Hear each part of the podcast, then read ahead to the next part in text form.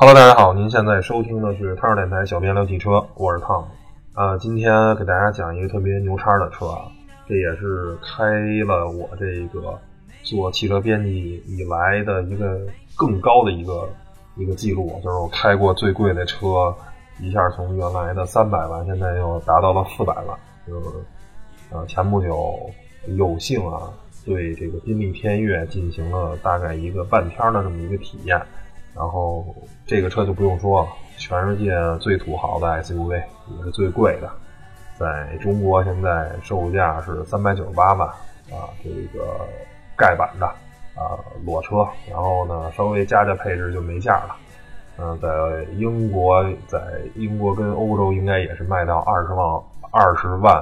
欧元英镑啊，忘了，反正是这么一个价格，反正就是要多贵有多贵。然后这个车甚至加一个这个。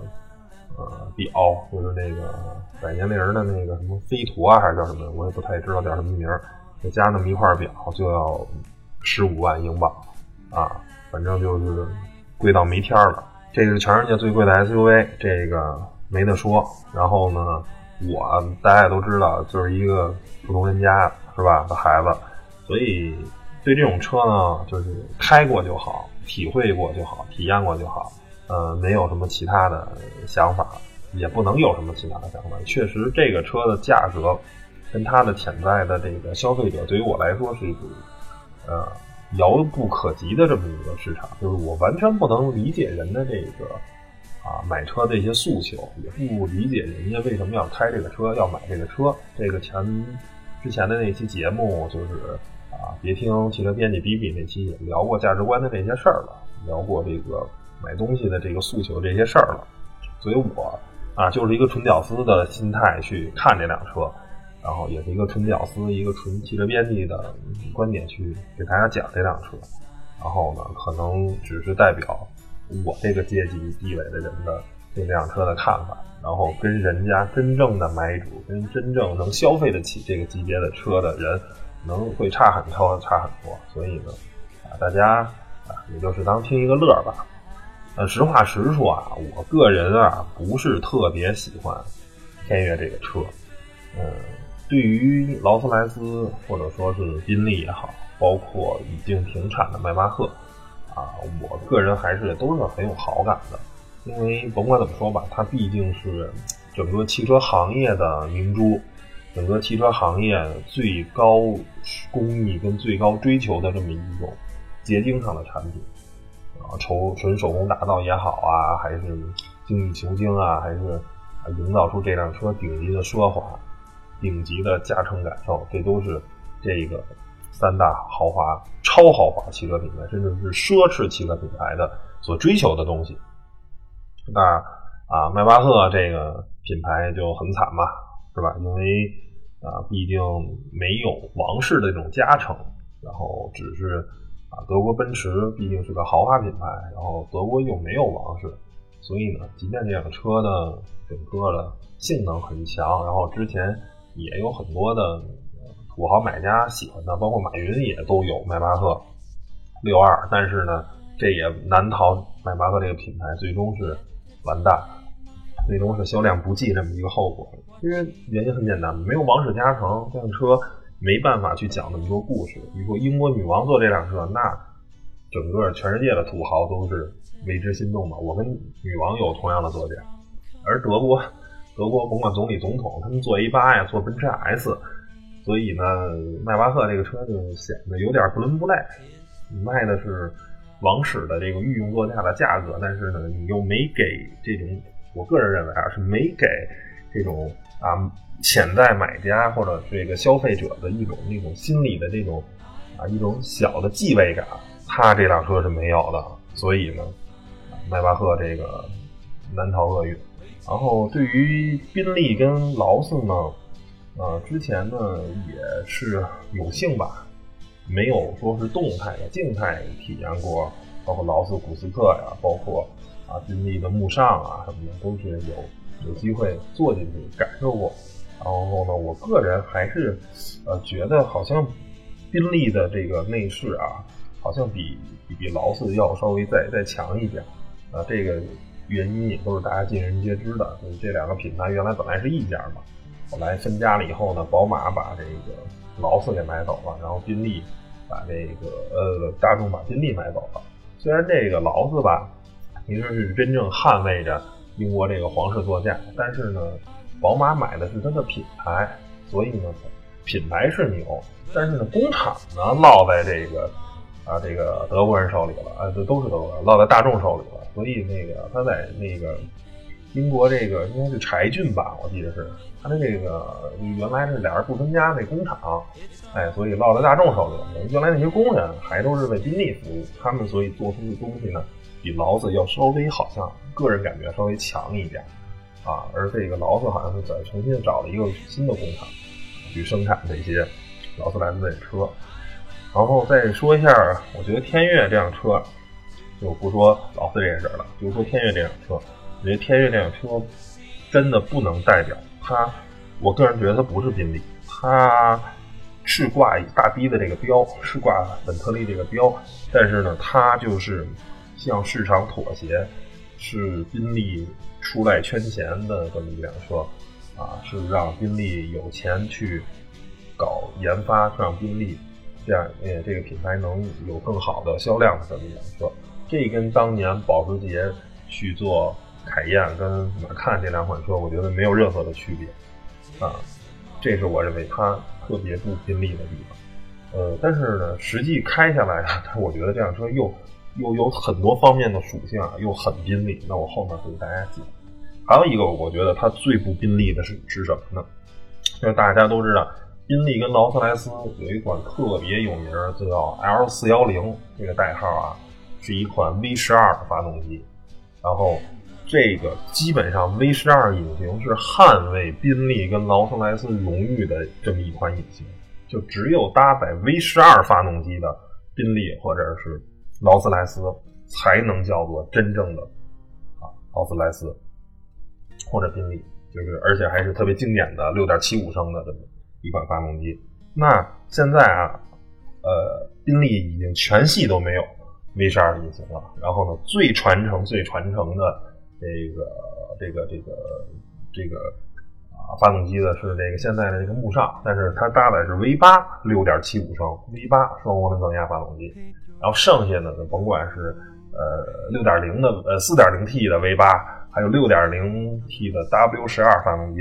全部都是大众跟奥迪的发动机，这个真的代不了宾利。而劳斯莱斯这边呢，啊，就跟刚才说的工厂一样，因为吧，这东西都落在就是宝马弄了一劳斯莱斯牌子，然后那个这个真正的真正的技术啊跟厂子是落在大众手里了，所以呢，宝马的这边呢也没有发动机可用，它也没办法，只能换上自家的六点六 T 的 V 十二发动机。然后呢，在这个看看什么这个古斯特呀，啊，还有什么呃魅影啊什么车，这些都是六点六 T 的。然后呢，在它的最顶级的这个幻影上用的是这个还是六点七五升的，但是是一自然吸气的发动机。然后这个六点六 T 的呢，其实呢也就是宝马的发动机。现在宝马 M 七六零啊。这个七系的这个 M 版本，M Performance 版本上用的就是这款发动机，那动力就不说了。我觉得这一点啊，劳斯要做得好。就是说，为什么说 V 十二跟 W 十二，我是力挺 V 十二的？咱先不说效能不效能，就是天悦这辆车的加速开起来绝对是猛的一逼呀。但是，但是你快，这是。应该的，就是他们这个级别的车就应该快，但应该快的优雅。我就觉得为什么说 V 十二隐形的整个的运行的平顺性肯定要比 W 十二的更好，而且因为这些车的它的整个的发动机舱都很大嘛，它这些车全部都是中型，呃，都是大型车，都是按这些都是 D 级车，它整个的车头的部分是很大的，它可以容纳进去一台 V 十二发动机。是没有任何问题的，它也不需要去妥协什么。而 W 十二发动机是一个，是一个相对来说是一个怪物。W 十二发动机是大众妥协的产物，它是用两台 V 二六发动机，就是我们说的二三六啊，那个啊，迈腾的旅行版、性能版二三六，它是用那个魔改拼出来的，它是相当于一个大的，其实它是一个它的整个布局啊是一个微型发动机，但是呢，它的这个两边的各六个缸它不是进行直列的排放，因为你 V 十二的嘛，其实就是俩直六发动机，啪一拼，这就是 V 十二，它是什么呀？它是俩 V 二六的，啪一拼，它是这边是不是成直列的，而是两排各三个这么一个排列。那这样发动机有一个什么大的好处呢？它能大大的减少这个发动机的长度，对吧？你大家想一想，大众的第一款 W 十二发动机是装在什么车上？是辉腾，对吧？那辉腾肯定不会说主推六点三的 W 十二发动机，对吧？它是主推 V 六的发动机，那如果我要这辆车设计是给 V 六车型设计的，那么我这个发动机整个给发动机舱留的的长度是不够的，对吧？而且毕竟辉腾它也没有像那个劳斯啊，或者呃或者甭管是雅致啊，还是劳斯幻影什么那那些车有那么长的一个发动机的这个长度，所以。一个 V 十二发动机是塞不进去的，所以呢，但是它又要需要顶级的动力，对吧？在当年自吸的时候，它可能就需要我需要四百匹的动力，或者甚至说我要需要，就是到更高级别，我接近五百匹的动力的时候，那我十二缸发动机是一个没办法绕过去的，我只能搭载十二缸发动机，而且在当年自然吸气啊还是比较盛行的，涡轮增压又没有这么普及。所以呢，没有办法，他做了这个 W 十二，甚至说再魔改出来啊，布加迪威龙上的用的那个 W 十六发动机，又加了四个缸，然后再加了四个涡轮，然后呢，从最初的一千匹加到一千二百匹，再到现在的这个叫啊肥龙嘛，驰龙嘛，扎到了一千五百匹，啊，甭管怎么扎吧，它都是一个严格说吧，它是一个妥协的产物，它是因为考虑车身啊，考虑很多很多的东西。OK，那没办法，我没有地方装它，我只能啊做出一些妥协、一些让步。而我觉得像劳斯莱斯或者说是像宾利，它这辆车是没有妥协的，有妥协就不是。这就像苹果在乔布斯时代的时候的苹果，就是嗯，可能为了工业设计就没有妥协。我我我不会妥协，我就玩命的去加成本，玩命的想尽一切办法，我要满足它达到我某一样的。这个东西就是说，我我不能接受它是 W 十二，我就是 V 十二，甭管你车头再长，那我就这样，我这我就这样了。所以你可以看到所有的劳斯跟宾利的一些经典的老偏老一些的，包括劳斯那些什么耀魅魅影啊，包括再早一点的菲诺米那些车啊，都是前面整个的车头特别特别长，就是为了容纳它这个特别大的发动机。然后这辆车开起来的最简单、最直接的感受嘛，第一个是真的很快，快到就是令人发指。然后就是当你甭管在任何转速，甭管在任何情况，只要你敢踩油门，这辆车就敢就直接给你摁在座椅上，就是这么凶悍的这么一个加速能力。而这辆车就是在加速能力这块，它确实是。我觉得是是宾利，就是宾利就是应该这些超豪华的车就是应该有顶级的性能，就是必须要快，这点它是没问题的。然后第二个就是安静，甚至你当你把车门关上的时候，因为我们这个车吧是一个盖板的车，就是三百九十八万那个，什么都没带，而后面还是还是三个座椅的那种，然后后面也没有电视，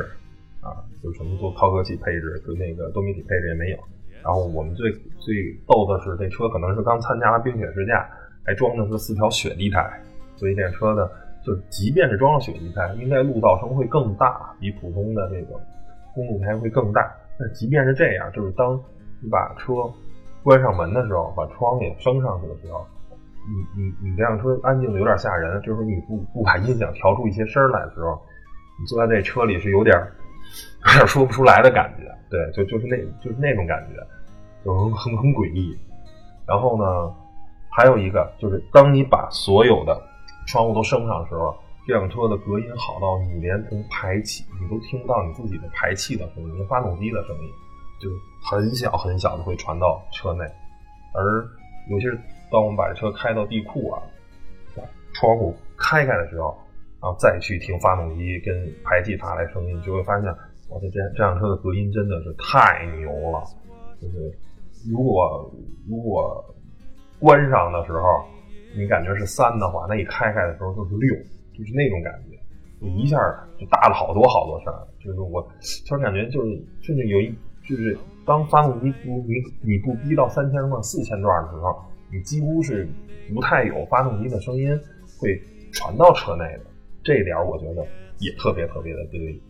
就我刚才说前面发动机这些东西啊。包括这辆车整个的感觉不宾利，但是很多它性性能上、性格上的东西是很宾利的。还有呢，就是这个底盘的滤震，就是跟座椅的那种舒适，它是结合到一体啊。觉得这一点也很宾利，就是太舒服了。你能压到路上的每一条裂痕的时候，你能清晰的感觉到我确实压过了，但是。没有震动传移传递到你屁股上，就是那种感觉。除非是大的颠簸，但是大的颠簸也很舒服。但是，呃，坐在后排的时候处理的不是很好，我个人觉得。但是坐在前排的时候，嗯，还是非常非常舒服的。就这种极其高级的这种悬架，这种感觉是之前在任何车上都啊没有感觉的。嗯，包括呃揽胜的创世加长。跟这个一比，确实跟天悦一比还是差很多。但是就是说了这么多，说的它的这么多好，但是我依然觉得这辆车吧，开起来像什么呢？开起来特别像一个配置高到做到极致的一辆 Q 七啊。这辆车确实新 Q 七啊，也是啊 M L 呃 L M B E V O 品牌，LMB 的等于是进阶版第二代。这两辆车都是同平台出来的，但是呢，这个天悦肯定的用料啊，在所有的东西肯定是要技高这个啊 Q7 一筹。但是这辆车吧，开起来没有人车的这种沟通感，就它所有这些表现显示的这辆车太没有个性了，你开起来很无趣。因为我这辆车我。第一次开的时候，我到我手里的时候，我大概开了十五分钟、二十分钟这个样子吧，然后开了有十公里啊，十公里、十几公里，然后就不想开它，就是一种它加速很快，然后它很舒服，然后它方向盘就像就是你你指哪儿它不打哪儿，它它就拐过来了，就是你你转的时候，OK 它转了，然后它过去了，就就你说模糊吧，它谈不上是一种模糊的感觉，它。没有什么指向性，包括你很去啊细微的去去去转动它三五度的话，它车车身是不会有变化的。但是这跟咱们所谓的那种转向模糊吧，还还不是一种转向模糊，跟就是很奇怪的一种感觉。就是这辆车让你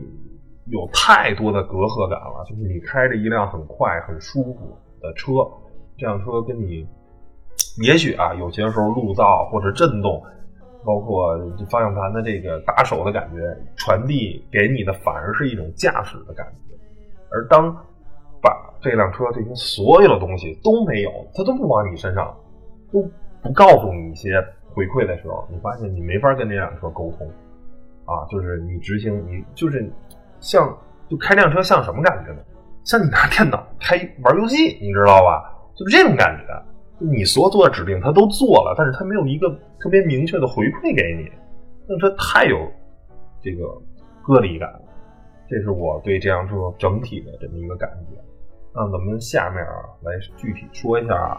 从外观内饰这个方面，然后具体介绍一下，还有再介绍一下这辆车的一些啊在很多方面的一些特点啊，一些新技术的这种使用。首先就是外观。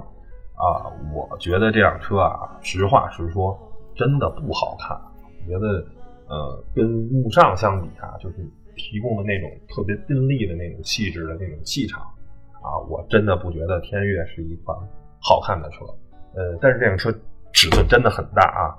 尺寸是五五七五乘幺九二六乘幺五二幺，这基本是一个中大型 SUV 的一个标准尺寸。而且从外观看，其实它并不像旅行车，就是特别又像一个 Q 七又给吹大了。它呃不是不是特别像一个标准身材的 SUV，更像一个 Cross 的跨界的这么一种旅行车这种感觉。然后呃在地库摩托车的时候吧。开的时候，就觉得发现这辆车真的很大，因为我们公司那个地库啊，啊设计的是一个，算是给这种紧凑级 SUV 设计的这么一个地库。当你开着一个中大型 SUV，呃，驶过它的时候，就确实发现不是很友好，需要反复的打轮。而你，呃，当这辆车虽然很，我个人觉得不是特别好看，但是其实开出去啊。但凡懂点车的话，那车其实很高调。你觉得很低调的，那只是你觉得。然后就举个特别简单的例子吧，我们那个是一辆香槟金色的，就是天悦最最主推的那个颜色。啊，确实也是很漂亮的一个颜色。在大马路上，我在马路上，因为我在试这个转向嘛，就是反复打方向，然后那车有点画龙那意思。然后我后视镜里看到一辆金杯啊，本来大概是离我三 三四十米的一个距离，迅速就踩刹车，然后呢，就是从我后照镜里，我感觉好像就离我奔着一百米、八十米去了，就是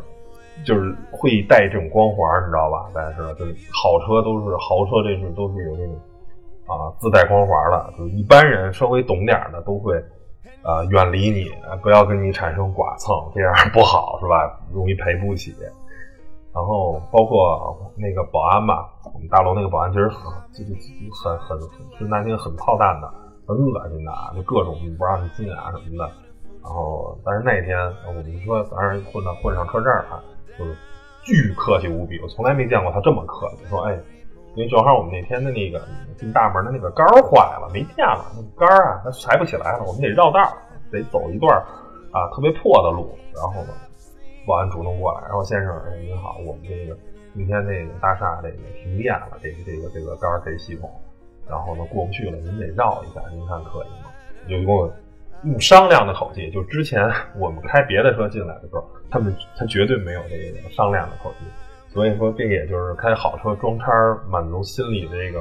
啊这种这这这种满足感的一个最大的一个好处，就是甭管这车是不是你的，反正你坐在这车里头。确实有这个这种感觉啊，这是外观，我就不想再介绍太多了，因为这车呢，实在是外观我不觉得特别好看啊，乏善可陈啊。内饰呢，整体的设计啊，就是是是很宾利的，就欧陆上大概长得都这德行。然后，嗯，首先我想说是空间，前排可调的幅度是非常非常大的。尤其是在副驾驶啊，可以调到一个特别特别舒服啊，甚至说有点能翘二郎腿那种感觉啊。它的可调幅度，包括说还有座椅的这个按摩啊什么的，都很舒服。但是第二排，最起码我们这个盖板的啊，就是后面是仨座的，不是四张独立座椅的。第二排真的表现很差，甭管是空间方面还是乘坐体验方面，呃。包括整个车的这个震动吧，你坐在前排的时候，这些过这种路面上的那种大的电波的时候，还是比较舒服。但是后排，我个人感觉有点颠。然后第二个就是乘坐空间，甚至啊，还不如一辆汉兰达出色。但是你，但是大家别忘了，汉兰达是一个什么呀？是一个中型 SUV，这是一个中大型，甚至说尺寸接近全尺寸 SUV 的这么一辆车。但是就是因为一个是横置平台，一个是纵置平台。让这辆车的整个的后排的，我觉得乘坐的感觉，嗯，就是在空间方面啊，确实不好，震动方面，因为你刚享受那么顶级的前排，然后你突然给你给你轰到后座上来，然后感受一下的话，呃，其实不是特别好。呃，但是这个整个皮呀什么的那些包裹呀还是很好。然后后排呢，还有一个特别好玩的，就是它的这个后排的这些。控制啊，控制区，它是有一个小的这个呃操作的这么一个跟游戏机似的，长上长上电脑似的这么一个一个东西。然后呢，它上面有一个小的这个弹出的这个一个感应，就是当你轻轻一触碰它，然后歘就弹出来，那种阻尼感啊，极其的高级。但是呢，这个后排这个座椅，这个所有的东西，包括加热呀什么的，全部都集成在这个小屏、小小掌上电脑里了。你要想调后排东西，你得控制这个。所以呢，我觉得使用的 学习成本稍微有一点高，并不是所有人都。反正我刚开始啊，第一遍我就没找着这些功能。后来这个晚上拍车的时候，在这待着没事，研究它，啊，把这个功能给研究出来。回到咱那个主座啊，因为这个毕竟是给一个真正的宾利车主会开的车。如果你是一辆慕尚的话，一般情况下，我觉得他可能会选择坐这辆车，而开一辆车的话，那天悦是给驾驶者准备的。那前排的这个。啊，乘坐啊什么的这些都不用说了，但是呢，槽点啊，想说的就是这个语音系统极其的难用，难用到识别度低到令人发指，就什么都识别不了。就是说天安门这种词儿，说啊王府井都识别不了，就极差识别率。我觉得百分之三十了不地了不地了，识别率极低。这是我用过的带语音识别系统的车里，不是最差，反正也是也是差不多了。我觉得这个东西，嗯，要不然就没有，是吧？我觉得它可以没有，就是我我一辆宾利，我不我可以不给用户提供这个功能。你要是有的话，就应该做到好用，不然的话，我个人认为啊，你这不是宾利应该提供的东西，就是。我可能就就是一种工匠的一种英国人的倔强，我不给你提供这个功能。那我既然提供呢，就应该是管家式的服务，就应该好用。你结果你现在提供了，然后不好用，因为前我在开这个车之前刚开过那个荣威的 R 五，那个大家都知道，互联网汽车嘛，是吧？那个可能语音都科大讯飞给做的，那很好用。然后再试这么一辆车，那是一辆十五万的车，这是一辆四百万的车，然后四百万的车的语音系统没有十五万的车好，你心里这种落差感。是肯定会存在的，对吧？啊，这是语音系统。然后呢，就是这个整个这中控这个屏幕里的触控什么反应速度也是啊挺一般的。然后还有一点呢，就是说这个宾利的这个品控啊，这个耐久度啊，嗯，确实啊，我个人觉得比较一般。我们这辆车是开到这儿是两万多公里到我们手里。啊，这个车应该是全球的试驾车，就是最早的那批生产出来，然后拉到全世界各地去巡回的做试驾的，应该不仅仅是中国的试驾车，应该是全球先试了一遍，然后呢，最后可能这一辆是分到中国当做试驾车的这一辆车，要不然不然的话，肯定是开过，开不到两万公里，因为我知道好像宾利就是天悦，好像就在北京，呃，不在西藏举办过，在中国有举办过一次试驾。然后之后呢，就是正常的试驾车了，然后可能还之前还做过雪地试驾，那这些试驾加一块可能都开不了两三千公里、三四千公里，因为宾利的这个试驾车借的时间极短，啊，正常情况下，一般的媒体啊，其实人家可能还会稍微得多一点，正常的媒体只能借两天，那两天的话，你最多最多开个三四百公里，那二十家媒体开过来也不过六千公里、五千公里的数，然后现在这车是两万多公里。所以由此推测啊，应该是原来的全球媒体试驾车，啊，应该是开了一年多了吧。这个左边的这个减档的这个拨片，已经很就是已经质感很差了。右边呢还是很明确的，这个这个这个回馈。左边这个已经已经可能是碰到那个大力出奇迹的老师们了啊，就是摁的太使劲了，反正已经很很就是感觉就是键盘坏了那种感觉。然后还有一个特别逗的，说这个车的转向灯啊，就是特别机械的逗逼，你看那个我给大家学一下，一打转向灯就咣咣咣，就这个声儿，你知道吗？啊，反正挺逗的。这是关于这个内饰啊，什么这些方面啊一一些介绍。那么下面呢，可能介绍一下这个车的一些我认为的特点，除了啊刚开始这个安静方面。极其的安静，就是在这辆车啊，我个人觉得就是必须把音乐开开，不然的话太诡异了。就是我那个还是一开始节目刚开始说的嘛，我就是一屌丝，你知道吗？我我我的消费能力就是买个二三十万的车，我也开惯了二三十万的车。当你进了这么一个安静，你这个车这么没声的时候，我接受不了，我我我我没法习惯，所以呢，就太诡异了。这车里头，而且你你就开上音乐，放进音乐，而且它的音乐也真的非常非常好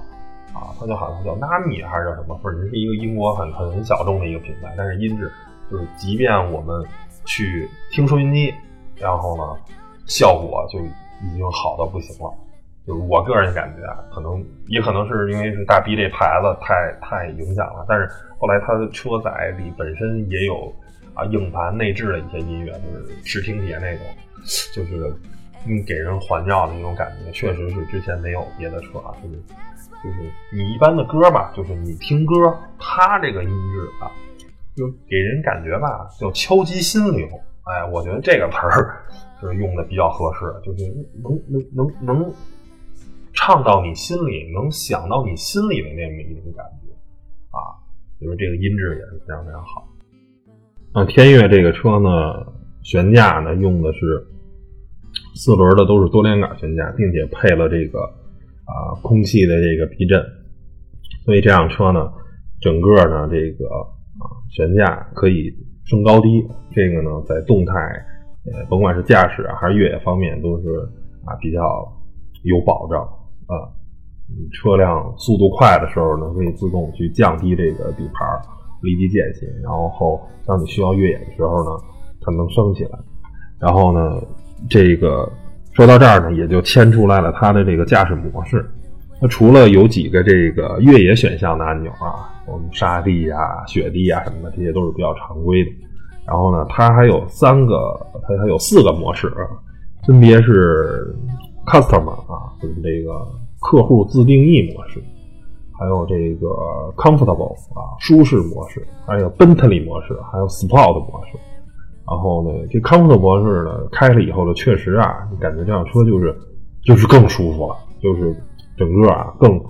运行的也更更平顺了，更缓了。然后呢，也是有点懒洋洋那种感觉，哎，不要让你很急躁，然后悬架呢也更舒服了。然后那个本特利模式呢，就是啊。我觉得这是这辆车应该一直用的模式，其他的模式我觉得并不是特别适合使用。就是本特利模式是预设模式，就这辆车所有的都是本特利的工程师认为你应该使用的模式啊。实际的驾驶感受呢，也是我觉得非常的符合这辆车。你需要加速的时候它很快，然后正常慢慢开的时候它也很舒适。然后但是它这个 Sport 模式，我个人觉得是一比较鸡肋的模式。就是当你拧到这个 Sport 模式以后呢，这车就是轻点油门就开始往前闯，然后呢一收油门，那车马上速度就掉下来，特别的这个，而且久久的这个不升档，所以呢就是随时让你准备让你动力再来。我觉得这个，嗯，怎么说呢？最起码我开这辆车，我并不愿意把那辆车开得很快很疯。我觉得这个跟这辆车的这个。呃，气场不合，就是即便你拧到 D 模式或者 Comfortable 模式，它你只要油门踩得够深的话，它的动力也很强，也很快了。然后你再要这么一个，就有点像打鸡血模式跟抽风模式。这我觉得你在一个性能车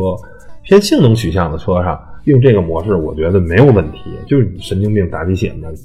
见谁不服跟谁飙一下。我觉得你搁在一辆天越上，最起码我个人认为。跟它的这个整个的车辆的这个气质是不吻合的，所以我觉得这个模式是一个我个人啊不是特别喜欢的模式。然后咱们啊再说几点，它这个中央的这个就是全时四驱嘛，中央的这个差速器呢用的是托森啊，这是现在在大众集团下面啊为数不多还在使用托森差速器的这。车型了，现在大多数的 DV 在奥迪的第七代跨车上啊，已经换上冠状齿轮了。我觉得这个途锐啊，也是大差不差啊。新一代途锐应该也是得换上了，因为托森这个技术嘛，毕竟是在丰田手里。然后，嗯，大众的这些车型呢，也慢慢的啊，不再那么追求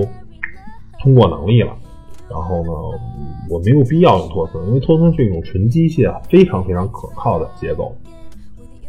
但是它现在即便到托森的三型吧，不断的改进，现在仍是三比七的这种主动分配，跟奥迪上面这冠状齿轮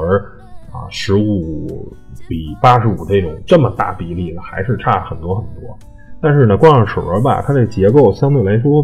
比较的小，就是为什么冠状齿轮丰田不用呢？丰田为什么不在它的陆巡跟普拉多上用呢？因为它这种结构相对比较小，呃，我个人觉得啊，它承受扭矩，或者说是当有低速四驱的时候，我并不认为它会能承受这样大的扭矩。它是一个就像齿轮一样嘛，它是一一组很小的，就你正常的城市的开 OK，包括简单的这个脱困，它是可以的。当你挂上 D 四，当你这个真正的大扭矩来的时候。我并不认为这个结构可以去应付，而天越因为搭载了这个 W 十二的这个有六百零八匹马力的这么一个发动机，那很显然用这个冠状齿轮，我觉得不是一个很很可靠的这么一个结构，所以我觉得这是他啊放弃了，就是没有用冠状齿轮，而选择了啊。还是上一代，就是第六代的这个托森，这个这个这个这个的这个第六代夸克托森的这么一套结构，一个最大的原因就是冠状齿轮的可靠性，对跟受大的扭力的这个冲击，我觉得可能不如托森。然后这辆车呢，啊，平台刚才说了，用的是 MLB EVO 平台，这是 MLB 这个大众的纵置平台的。第二代的改进型，现在像 Q 七啊什么的这些车，新代途锐都在使用这个车，呃，都在使用这个平台。然后这个再跟大家说一下，可能很多人都知道了，但还是跟大家说一下，这是大众的生产平台，这不是大众的车型平台，这是一个非常广泛的啊车车型的这么一个，就是它可以适配非常非常多的车。你看最贵的，它可以适配到。天越，然后呢？但是最小的车我可以适配到 A 四，都是 LMD EVO 平台。所以呢，大家在听这套平台的时候，你千万，因为现在大众最核心的就是 MQB 对 LMLB EVO，就是这两个平台，一个纵置平台，一个横平台。但是都能是，你看，如果是 MQB 最小的可能是 Polo，呃，最大的是那个 Tarmant，那个叫途昂啊，那么大一个，比那个。整个跟天越这尺寸大差不差了，比小点有限啊，比途锐老途锐个儿还大一圈的那么那么一个车，全部是这个平台，它是生产平台，不是车型平台，跟咱们原来的所说的那个像宝马的那个啊，什么一九二啊，一九零一四六，那不是一个概念啊，